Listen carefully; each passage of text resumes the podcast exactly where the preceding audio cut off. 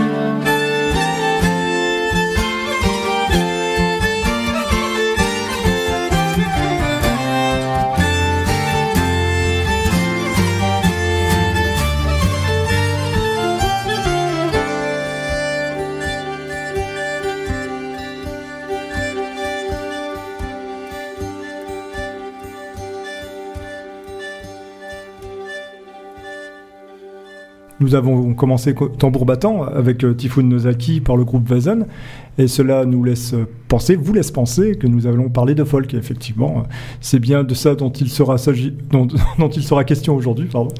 Et, euh, ça sera une façon d'aborder euh, la Suède et la musique suédoise. Mais en réalité, lorsqu'on parle de musique suédoise, on veut surtout parler de mélodie et pas seulement de musique traditionnelle.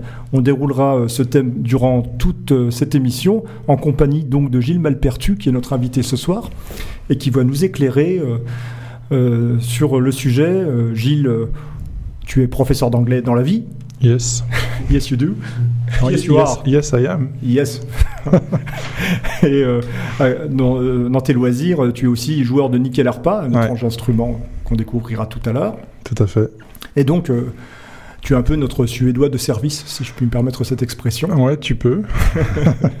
ah ouais, bah oui, la nickel harpa, c'est l'instrument national suédois. C'est vraiment représentatif de la musique suédoise. Alors certes traditionnelle, mais aussi de mélodies plus modernes. Mhm. Hein, parce que Wesen, c'est un groupe complètement contemporain qui joue des, une musique assez moderne, très rythmique, mais avec des influences trad, mhm. bien sûr. Oui, quelque chose qui est omniprésent dans la musique suédoise. Mais toi, quand es-tu né à la musique suédoise? Eh bien, ça fait maintenant une quinzaine d'années que je me suis mis à la musique suédoise, depuis que j'ai découvert l'instrument dans un festival folk. Euh, je suis violoniste de formation, mais euh, un jour, en me baladant dans un festival, euh, je vois une très jolie femme jouer de la. Mais je ne savais pas à l'époque que c'était de la harpa et je suis tombé complètement amoureux de l'instrument.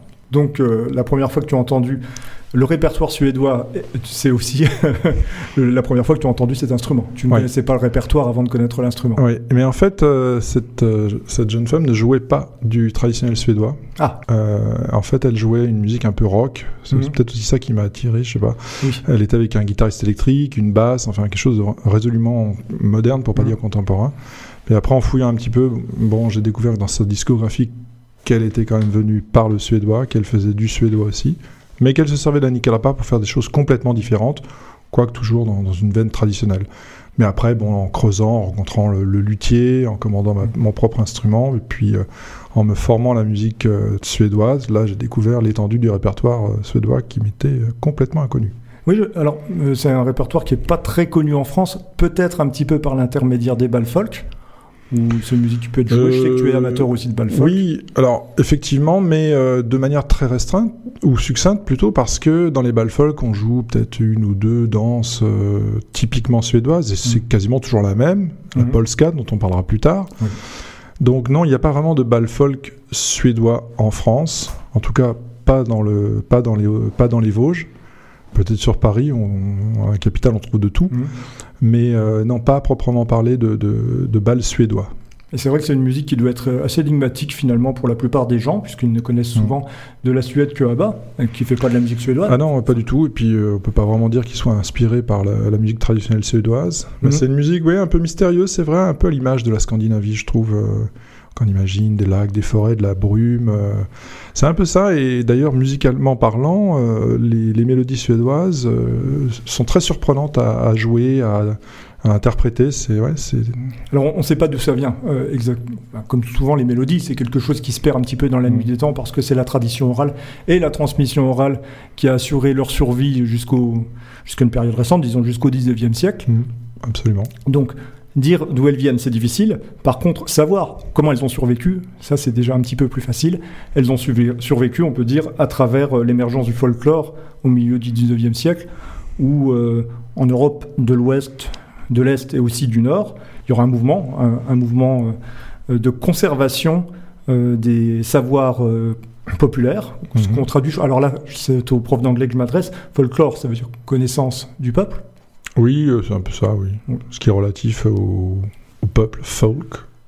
On a le même mot en allemand, hein, folk. Oui, et en suédois, je crois. Oui, aussi, oui, tout à fait. Donc on retrouve un petit peu cette notion. C'est une époque où euh, le romantisme et donc l'identité qu'il y a derrière ce romantisme euh, est quelque chose qui s'exprime. Ça s'exprime aussi à travers la volonté d'adhérer à à l'idée de la nation, en fait, qui est une, idée relativement nouvelle, qui apparaît réellement avec la Révolution française et ensuite au XIXe siècle, où euh, on voudrait opposer à une culture institutionnelle une culture populaire. Pour qu'on puisse l'opposer, il faut encore qu'elle existe et qu'on lui donne vie. Et c'est ce à quoi les folkloristes vont essayer de faire, euh, à travers la collecte euh, des savoirs populaires, et des mélodies, donc dans des registres. Et ces registres-là vont servir de répertoire à des instrumentistes, à des musiciens qui vont pouvoir faire vivre cette musique. Alors, ça existait partout en Europe, ça existait plus spécifiquement en Suède, pour des raisons euh, qui sont difficiles à expliquer, mais qu'on peut quand même tenter peut-être d'expliquer à travers euh, l'existence euh, du royaume de Suède et le fait que, comme un petit peu d'ailleurs, c'était également le cas de l'Autriche-Hongrie, de l'Allemagne, de l'Europe de l'Est. C'était un, royaume qui était composite et dans lequel les identités nationales tentaient de s'exprimer et tentaient d'exister avec comme idée ben, qu'on pouvait euh, avoir une identité suédoise, même dans une entité politique qui ne nous représentait pas. Donc c'est ce qui s'est passé en Suède. Ces collectes donc se sont échelonnées durant toute la deuxième partie, euh, la deuxième partie du 19e siècle. Suite à quoi, ben, elles vont s'institutionnaliser peu à peu. Elles vont aussi euh, prendre une place importante dans l'université suédoise, puisque c'est certainement une des premières universités du monde à avoir ouvert cette discipline euh, du folklore comme discipline universitaire, je prends ma petite note qui me dit qu'en 1909, figurez-vous, à Uppsala d'ailleurs, enfin, dont on parlera je crois tout à l'heure, on ouvre une chaire de folkloristique. Alors folkloristique, c'est l'étude du folklore, qui sera transformé assez rapidement en ethnologie nordique, mmh. qui est un, terme un peu plus compréhensible, mais on voit que ça prend vraiment une dimension universitaire à ce moment-là. Parallèlement, euh, il y a quelque chose peut-être que les, les gens qui sont allés en Suède connaissent, Enfin, il y a deux choses en fait. Il y a donc le musée Abba, on a parlé de tout à l'heure, et en face, de l'autre côté de la route, il y a ce qu'on appelle Skansen. Alors Skansen, c'est un musée en plein air, et le musée en plein air, ce sont les Suédois qui l'ont inventé. Enfin, ils, se disputent euh, cette paternité avec les Norvégiens.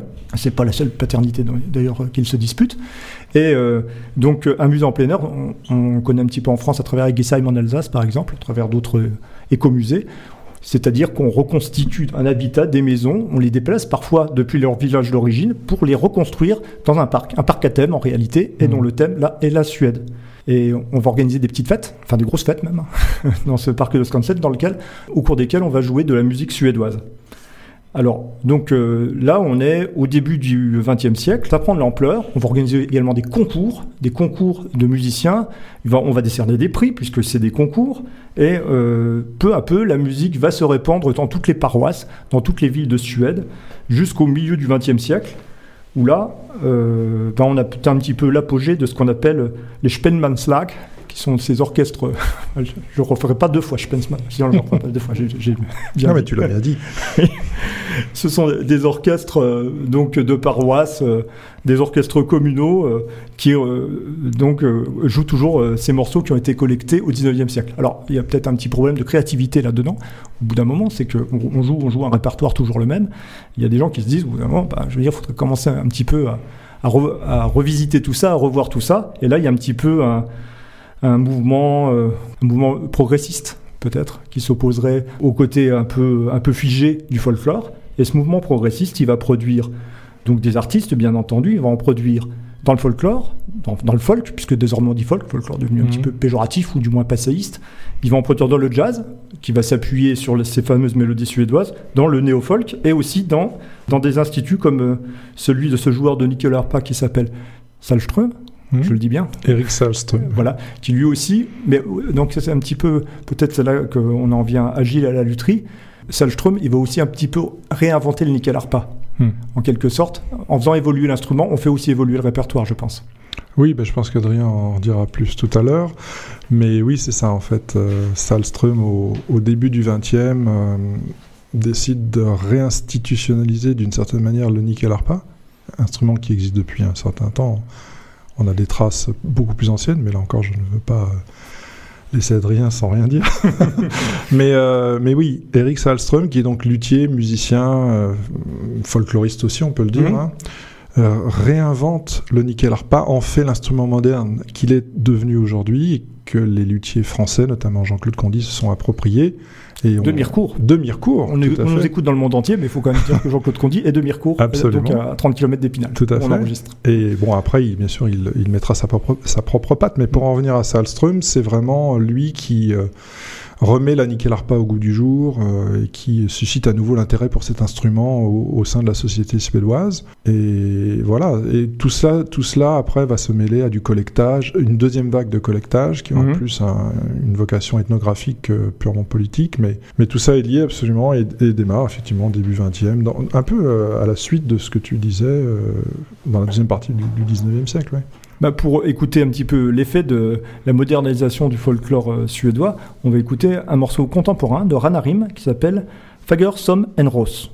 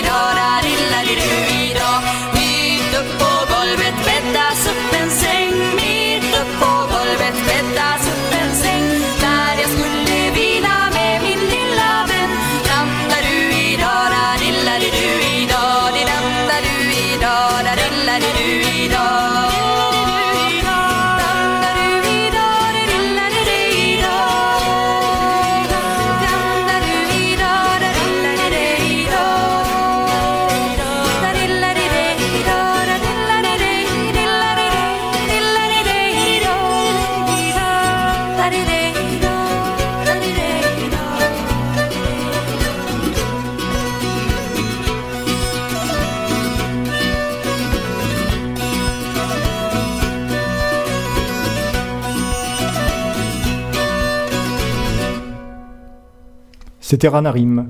Alors, Ranarim, c'était quand même assez rapide, hein, assez. Euh, ah, il est plus rapide encore. Hein. Assez dynamique. Et pourtant. Dynamique, oui. Oui, dynamique. Ça serait plutôt le bon mot. Et pourtant, et pourtant, et pourtant, Sylvestre va nous faire l'éloge de la lenteur suédoise. À travers le Lagom. La tendance slow life, ça vous dit quelque chose? Oui, oui. Ah, oui. à l'heure où la mondialisation s'emballent et où l'on court après le temps, beaucoup d'entre nous cherchent à ralentir et à donner un nouveau sens à leur vie. Cousin du Hugue danois, le lagom est une philosophie de vie qui prône la modération, l'équilibre et la simplicité. Mais sur quoi repose le secret du bonheur à la suédoise Sylvestre? Alors, Hein? bien que son origine soit discutée, la légende raconte que les Vikings avaient pour habitude de boire de l'hydromel l'un après l'autre dans une corne. Celle-ci contenait la juste quantité de breuvage pour que chacun puisse se délecter d'une gorgée. C'est cette dimension de collectivité et de modération qui serait fondatrice de l'esprit lagom. Fortement ancrée dans l'identité nationale, cette philosophie suédoise guide la conduite de chacun dans son rapport à l'autre, apporte de l'équilibre entre épanouissement personnel et harmonie sociale, et aide également à agir de façon mesurée et réfléchie. Le lagom est un mode de vie qui régit le quotidien des Suédois depuis des générations, presque de façon authentique. Par exemple, si vous leur demandez comment vas-tu, ils vous répondront très certainement la gomme. eh oui. La transcription la plus fidèle de cette expression serait ni trop, ni trop peu, ou encore juste, juste ce, ce qu'il faut. Pas coussi coussa. Coussi coussa, ça voudrait Pas dire pas terrible. Ouais. Un coussi coussa positif, On dit la gomme. D'accord, la gomme, c'est tout. La gomme. C'est Bon. tout. Le consumérisme excessif est l'ennemi du lagom. Hmm. Les Suédois consomment de façon raisonnable, ou la plupart des Suédois consomment de façon raisonnable et raisonnée. L'acte d'achat est réfléchi en fonction des besoins réels et de l'impact sur l'environnement. Toujours dans la quête du juste milieu, donc, le choix se portera sur des produits ni trop chers, ni trop cheap, qui respectent la planète. Guidés par leur conscience écologique, les Suédois entreprennent un grand nombre d'actions au quotidien pour réduire leur empreinte carbone. Consommer moins, mais mieux, telle pourrait être la devise nationale. La nature fait partie de l'ADN des Suédois. Depuis 1994, la Constitution leur donne le droit de jouir librement de la nature, où qu'ils soient. De nombreuses familles possèdent une résidence secondaire appelée stuga. Nichée au cœur de la nature et traditionnellement de couleur rouge, ces petites maisons, sans eau ni électricité, offrent un confort plus que rudimentaire. Les Suédois aiment y venir pour se ressourcer le temps d'un week-end ou durant leurs vacances. Totalement isolés, ils se focalisent sur les plaisirs simples de la vie. C'est cette communion avec la nature qui leur permet de retrouver une certaine sérénité et de vivre pleinement la philosophie Lagom. Vivre mieux avec moins, vous l'avez compris, c'est la promesse que nous fait le Lagom, cette philosophie suédoise minimaliste. Alors, épanouissement personnel, équilibre, sérénité, conscience écologique sont autant d'objectifs qui séduisent et invitent à la réflexion, non? Et pour s'accorder ce temps nécessaire, nous allons maintenant écouter le morceau de Hiver. Jean-Pierre? Jean-Pierre, il Jean-Pierre Hiver. Ça, pour le coup, c'est très la gomme. hein. Oui, C'est alors là, très euh, illustration tout à fait nécessaire. Hum, belle bonne marche, tu nous en diras plus tout à l'heure, Gilles.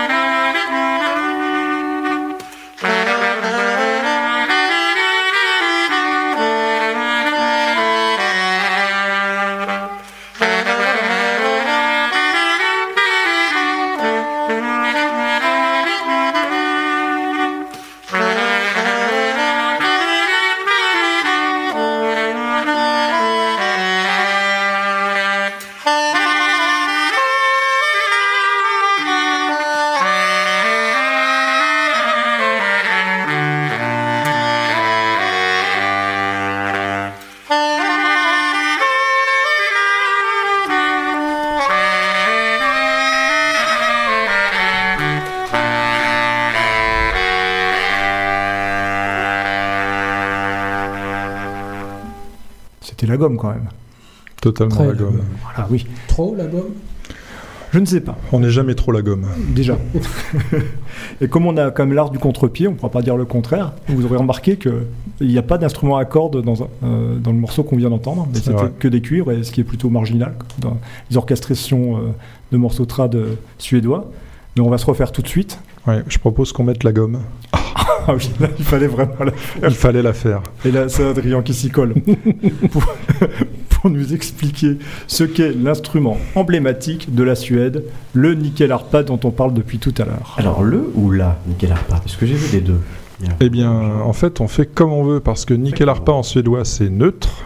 Et la tradition, c'est que les garçons le féminise et les femmes le masculinisent. Donc le ou la nickel harpa, c'est l'instrument suédois par excellence, je ne vous l'apprends plus, comme son nom pas très facile à orthographier l'indique bien. Et c'est un instrument qui emporte avec lui un bout d'histoire, puisqu'il apparaît dès le Moyen Âge sans qu'on puisse identifier très précisément quand, et qui a logiquement connu depuis de nombreuses formes et de nombreuses variations. On ne parlera dans cette courte chronique que de la version moderne du ou de la nickel harpa, euh, remise au goût du jour, on l'a dit tout à l'heure, dans les années 40 par le luthier et grand musicien Eric Salstrom, j'espère bien le prononcer, véritable figure euh, de euh, la nickel harpa et plus largement de la culture musicale suédoise. Alors, très bien, mais à quoi cela ressemble, un nickel harpa?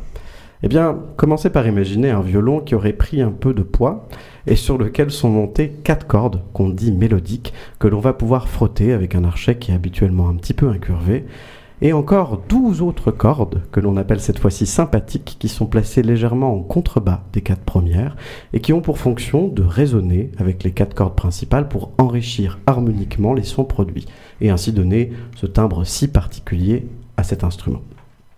Alors, il faut noter que le nombre et la configuration de ces cordes peut varier d'une nickel harpa à l'autre, euh, puisque la version que je vous ai décrite est sans doute la plus répandue, mais il faut bien comprendre que ces instruments sont exclusivement le travail de luthier et ne sont pas aussi codifiés que peuvent l'être ceux du quatuor par exemple, les rendant à mes yeux tout particulièrement intéressants. Mais je digresse puisque je vous ai pour l'instant décrit seulement la moitié de la bête. Vous avez donc en tête maintenant ce gros violon. Mais cela ne s'arrête pas là. Puisqu'en anglais, on parle, euh, on nomme cet instrument kid fiddle, désolé pour l'accent, soit violon à clavier, et en français, on parle parfois de vielle à clavier. Et c'est bien plus représentatif de ce qui nous attend sur le manche de l'instrument. Euh, sur le manche, donc, euh, d'un violon, un violon classique, vous avez une touche sombre en bois dur où les doigts habiles des instrumentistes viennent appuyer sur les cordes.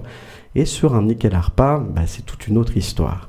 Le manche va en effet supporter un grand clavier avec 14 à 50 touches selon les modèles disposées sur le côté, sur 3 ou 4 rangées qui vont actionner des sautereaux et ainsi permettre d'appuyer sur les cordes mélodiques pour changer la hauteur et donc la note qu'elles produisent. Le tout en fait un instrument assez imposant par sa taille, par sa complexité également dans la fabrication et par la richesse des sons qu'il peut produire. Mais après le son euh, vient l'image. Alors après l'image vient le son, excusez-moi, car la plus belle des manières de vous faire imaginer le nickel harpa est encore de vous la faire écouter. Ça tombe bien car Gilles a pris avec lui le sien et va nous en faire une démonstration.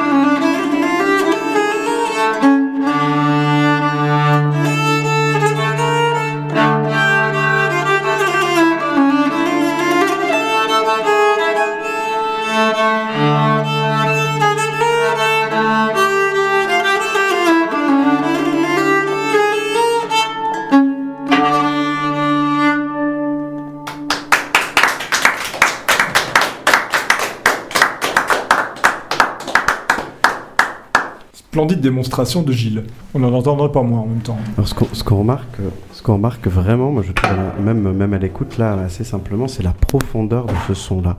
Et c'est lié à ce, que, ce dont je vous parlais tout à l'heure, c'est toutes ces cordes qui viennent résonner avec celles que tu viens de jouer, les quatre, les quatre uniques cordes que tu frottes alors qu'on a l'impression que tu en joues plusieurs dizaines. Alors Gilles, je te laisse le temps de te réinstaller après avoir posé euh, l'instrument. Euh, je, voudrais que tu, nous, que tu nous dises quelle taille il fait ton, ton instrument, ton nickel arpa du coup. La taille? Ouais. Ah, je n'ai pas mesuré, hein, je t'avoue, franchement. À peu près, parce que je vous ai pas parlé de la taille. Je dis ah, franchement, je sais pas. J'ai aucune idée des mensurations, mais... Ouais, un petit mètre hein, quand même. Hein. Un, oui, un bon mètre. Un bon mètre. Mais là, en fait, euh, il faut préciser que je joue sur un nickel, enfin, je jouais sur un nickel arpa ténor, alors que d'habitude, enfin la plupart des nickel harpistes jouent sur un nickel harpa alto. Voilà. Qui est plus petit alors Qui est plus petit, plus léger aussi, quoique déjà bien rond, puisqu'il doit faire 3,5 kg. Celui-là fait plus, je pense, il fait au moins 1 ou 2 kg de plus, mais euh, bon. Mais euh, comme tu disais, il, a plus de profondeur. On a coutume de dire d'ailleurs euh, à ce niveau-là que les nickel harpa alto résonnent comme une église, et que les nickel harpa ténor sont l'église. D'accord. Et alors tu nous disais euh, en t'installant que le nom même de l'instrument recélait un petit secret. Est-ce que tu peux nous en reparler? Oui, alors euh, donc on dit nickel harpa parce qu'on prononce à la française, mais en réalité on devrait dire nickel harpa qui veut dire littéralement instrument à cordes et à clé. Harpa désignant les instruments à cordes et nickel c'est la clé en suédois donc la clé ou la touche comme on veut. Euh, tu disais tout à l'heure keyed fiddle en anglais, hein, c'est Schlüsselfiddle en allemand, donc on retrouve cette histoire de clé dans, toutes les langues. En espagnol, c'est un très beau mot, c'est viola de teclas, mais ça veut dire exactement la même chose en fait. Et c'est effectivement une vielle à archet, euh, un peu comme la vielle à roue, les deux instruments appartenant à la même famille d'instruments, les vielles, mais avec un seul L, alors que les vielles à roue et à archet, c'est deux L. D'accord. Voilà pour les petites précisions, euh, on va dire, de langue, mais voilà. Donc oui, on, cet instrument, effectivement, a clé et à corde. Ces clés, c'est toutes ces petites touches que mm. tu viens appuyer avec ta main gauche. C'est très impressionnant à voir d'ailleurs. C'est dommage, vous n'avez pas l'image, mais nous l'avons.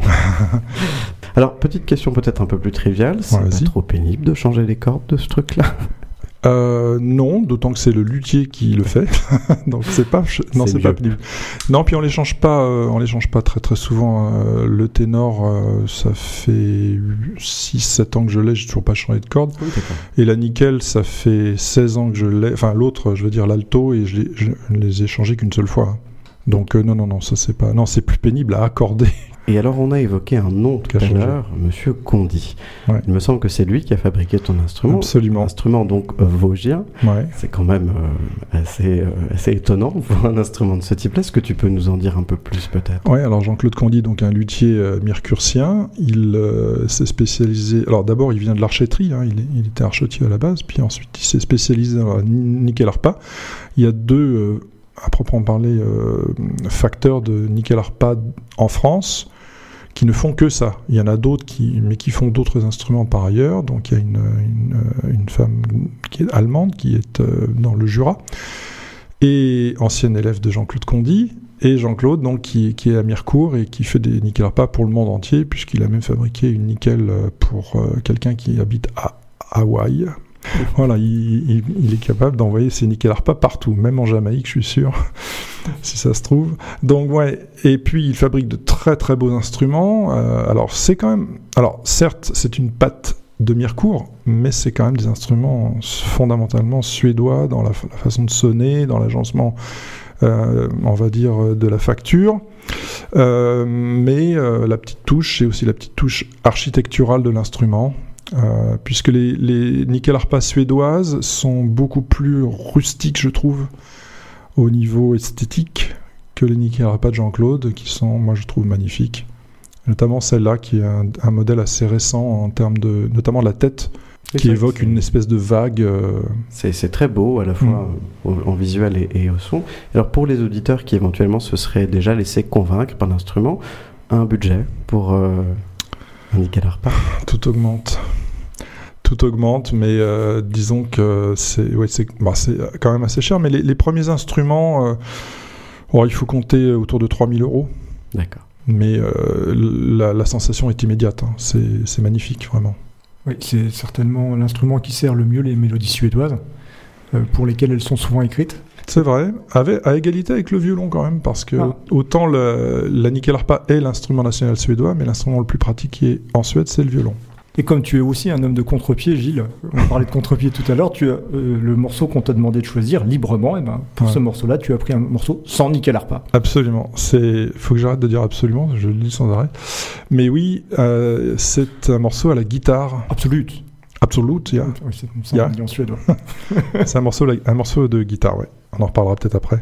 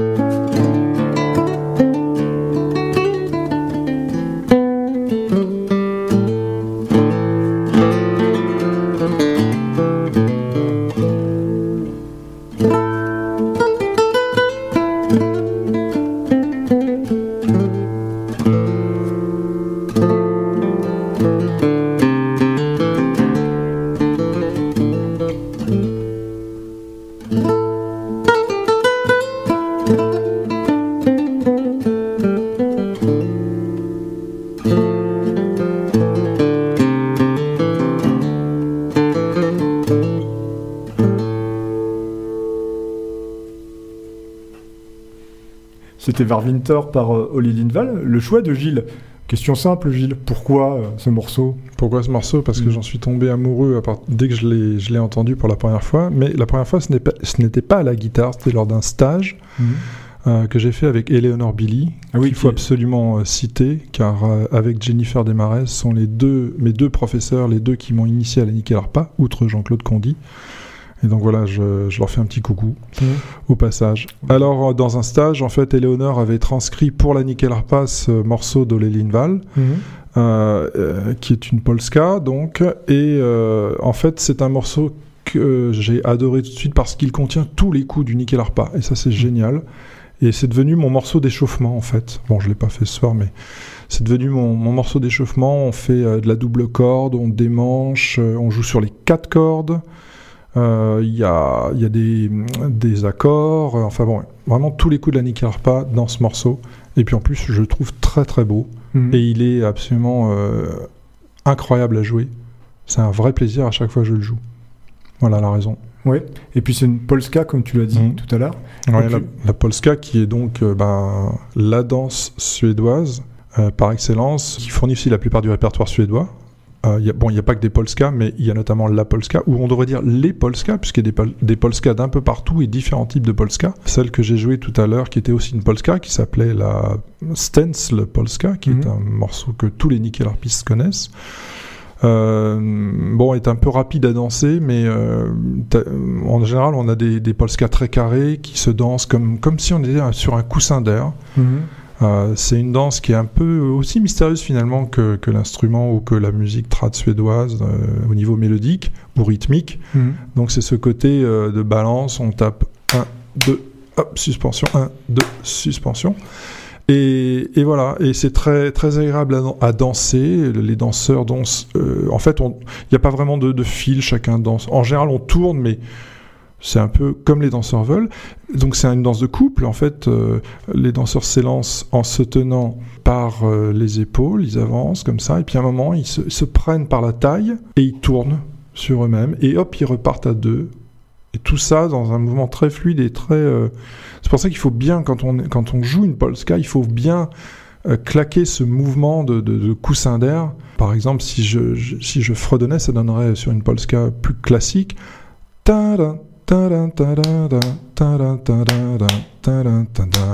Etc. Voilà. Et c'est comme ça qui donc bien marquer les temps pour que les danseurs se sentent portés par la musique. Et c'est très agréable aussi à voir quand on joue, voir ces, tous, ces, tous ces couples qui, qui avancent et qui tournoient. Voilà.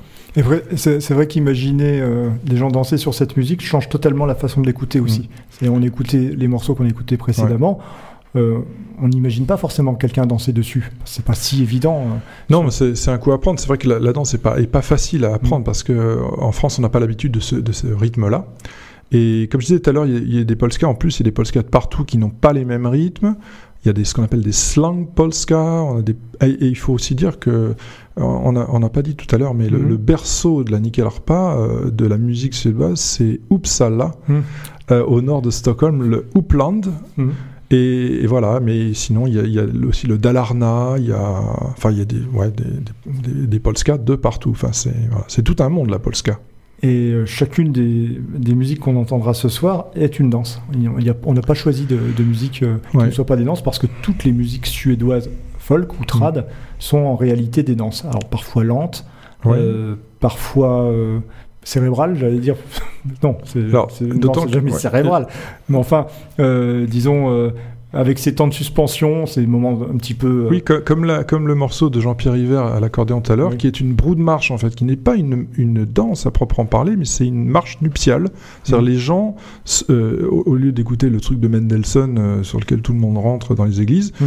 bah, en Suède, ils, ils, rentrent sur des brous de marche. Alors euh, parfois, curieusement, cette musique est un peu déprimante, mais bon, c'est suédois. Je dis des fois, la Suède, c'est quand même très mystérieux aussi. Mais c'est toi qui m'as raconté que les brous de marche, ça pouvait aussi servir de marche funéraire? Oui, enfin voilà, c'est assez curieux. C'est l'usage qu'on fait de, de, cette, de cette musique-là. Mais sinon, on peut aussi citer la langue danse, qui est la, la danse qui introduit un bal en Suède. On mm. commence toujours, c'est une tradition, par une langue danse. Donc il y a une, rythmique un peu comparable à celle de la polska, mais en plus lent. Et c'est euh, le signal que la danse commence. Voilà. Alors aussi, on a mis l'accent sur les musiques instrumentales, mais il existe également des chansons. Ah oui, tout à fait. Oui. La voix, les voix suédoises sont reconnaissables entre mille. Voilà, avec, euh, mais c'est vrai que ça ne constitue pas l'essentiel du répertoire. Euh, lors des collectes, euh, il a été calculé que ça représentait environ 20% mmh. des, des, morceaux collectés, les chansons. Mais c'est imparable quand tu écoutes une chanteuse suédoise. Le, timbre de la voix est, immédiatement identifiable comme suédois. Et vous savez quoi? Bon, on, en écoutait une, voilà. tout simplement. God morgon min docka, är vännen din borta?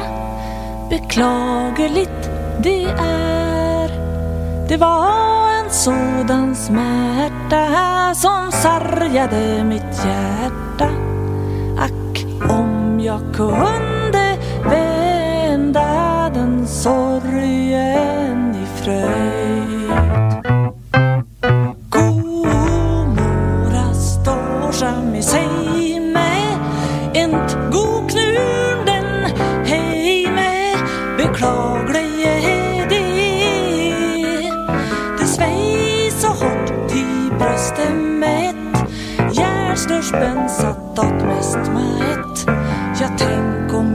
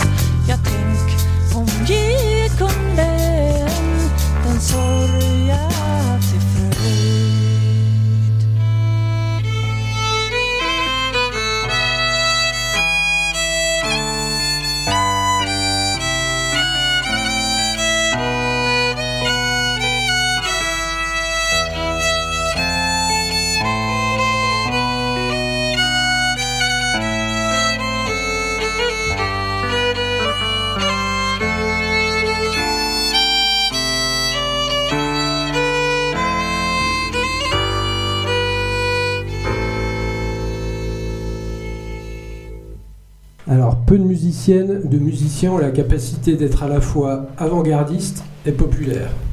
Mary Temingston, qu'on vient d'entendre, est douée des deux. Dans les années 60, elle forme un quintet avec des musiciennes jazz afro-américaines, ce qui est assez unique pour l'époque en Suède. Tout au long de sa longue carrière, puisqu'elle a aujourd'hui 82 ans quand même, elle alliera la musique folklorique suédoise au jazz en interprétant ses morceaux sur un orgue Hammond, un instrument électromécanique au son caractéristique comme on vient de l'entendre.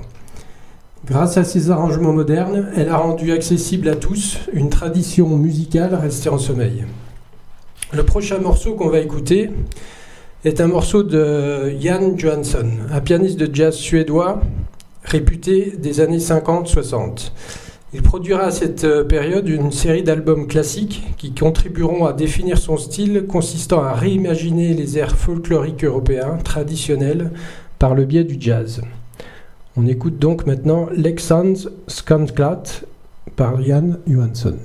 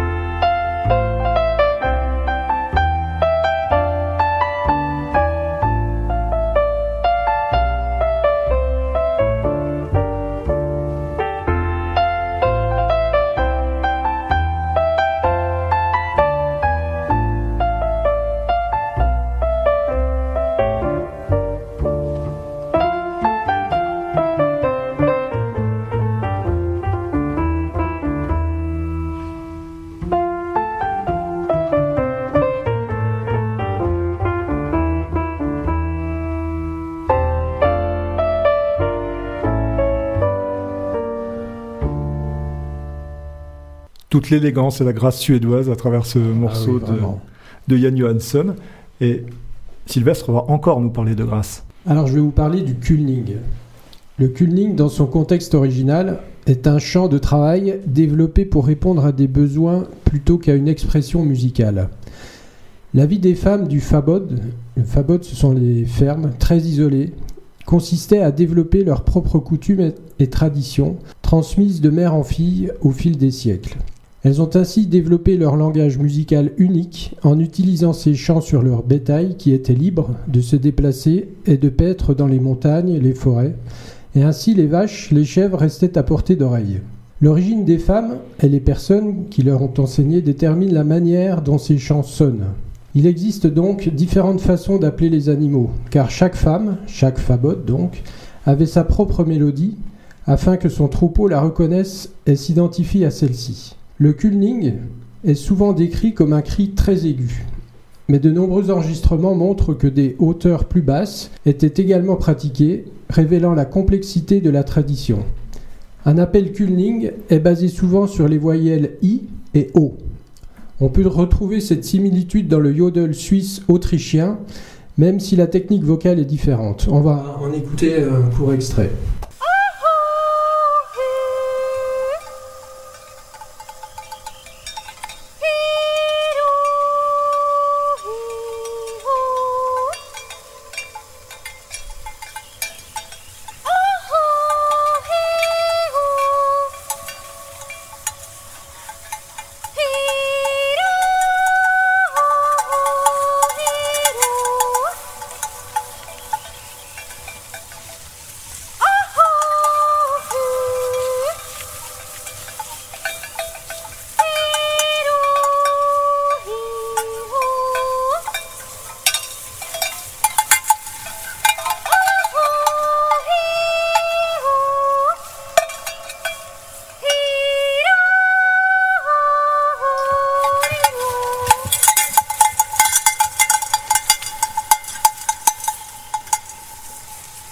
Kulning, euh, comme on vient de l'entendre, euh, pendant de nombreuses années faisait partie du travail quotidien des bergères et que peu de gens auraient même appelé musique, a été élevé et s'est vu attribuer de nouvelles valeurs culturelles à la fin du 19e siècle. On en a parlé tout à l'heure avec euh, Stéphane. Oui, avec Swanson et tout ça. Des cartes postales, des peintures, des poèmes ou même des concours de violonistes sont devenus le cadre de célébration de la culture fabode et de sa musique caractéristique. C'est peut-être aussi à cette époque qu'a commencé la transition très réelle du kulning. Du son des troupeaux, nous sommes passés à la musique du troupeau. Au cours de cette période, le kulning a entamé un processus de raffinement culturel qui affecte grandement la façon dont nous le percevons. Il devient alors nouvellement original, authentique et typiquement suédois. Aujourd'hui, les cris des femmes qui gardent les troupeaux vont bien au-delà de leur forêt et de leur pâturage de montagne. Le kulning est devenu une pratique et une performance cérémonielle. Il est institutionnalisé et qualifié d'unique, de difficile à apprendre et à maîtriser. Tant et si bien qu'il est enseigné dans des établissements supérieurs tels que le Royal College of Music de Stockholm. Et c'est du sérieux le. C'est Incroyable. Le compositeur norvégien Edvard Grieg a basé quelques-unes de ses compositions de musique classique pour piano sur le kulning. Et Johan Jinsson, qu'on vient d'entendre, photographe et artiste suédoise, tente de remettre au goût du jour cette technique vocale dans l'espoir de faire perdurer la tradition et l'histoire de son pays. Et on retrouve même le kulning dans La Princesse des Neiges de Disney. Voilà. Ah oui. Quelle évolution bah, Incroyable. C'est vrai que dans, dans la musique, euh, on le retrouve pas énormément dans la musique folk suédoise, mais quand même, euh, Jan Johansson, le pianiste qu'on a entendu tout à l'heure, il y a euh, un, un disque avec un quintet où ils utilisent tout de même le, le kulning, qui est vraiment, euh, enfin, quelque chose de très étonnant. ça, ça illustre bien ce que tu disais tout à l'heure, c'est-à-dire que les, les- tout ce qui est traditionnel, folklorique, est universel. C'est vraiment pour, euh, c'est vraiment un but ethnographique pour Mm. préserver cette culture. C'est impressionnant. On retrouve ça aussi en Finlande avec l'institut Sibelius. C'est ouais, Oui, il y a un vrai attachement. euh, un vrai attachement à la culture pastorale, folklorique, ouais, tout à fait. Oui, oui, ça veut dire quelque chose. On, on trouve des vidéos de kulning, de Ah oui, sur, euh, euh, oui, il faut aller les voir, elles sont impressionnantes, ouais. Ouais, C'est assez incroyable. Ouais. Bah oui, il faut dire que garder des vaches quand elles sont tout autour d'un lac suédois, évidemment, il faut quand même avoir la voix qui porte pour les rappeler. hein. Comme l'a dit euh, Sylvestre tout à l'heure, l'émission touche à sa fin, pardon. J'espère qu'elle vous a plu. Nous, euh, eh, enfin, on a aimé la faire. En tout cas, ça, c'est une certitude. Ah, totalement. C'était Ouais. très, très vivant. Ouais, vivant. euh, Très suédois. ouais, très surprenant. Très la gomme. Et on va se quitter par un- sur un morceau non moins surprenant d'un groupe folk, euh, mais qui n'a pas touché qu'au folk. Il s'agit de Edni Garna. Et ce- groupe a été très novateur, justement, à euh, un petit peu mixer le folk avec le rock, etc. Même si là, on va rester sur des instruments euh, plutôt euh, des instruments acoustiques, fabriqués d'ailleurs hein, par le chanteur euh, et musicien principal d'Edni Garna, euh, qui s'amuse un petit peu à bricoler des instruments. Vous allez entendre, entendre des sonorités très étonnantes dans ce morceau qui nous servira également de générique. Alors on se quitte là-dessus, on se voit très bientôt pour la Jamaïque, je pense. J'espère, j'en suis sûr, à vrai dire, maintenant. Et voilà, on, vous souhaite euh, une bonne soirée, une bonne après-midi si vous nous écouté l'après-midi, et on vous dit à bientôt. Au revoir. bientôt. Bonsoir. Au revoir. Le matin aussi, une, une bonne matinée. Voilà.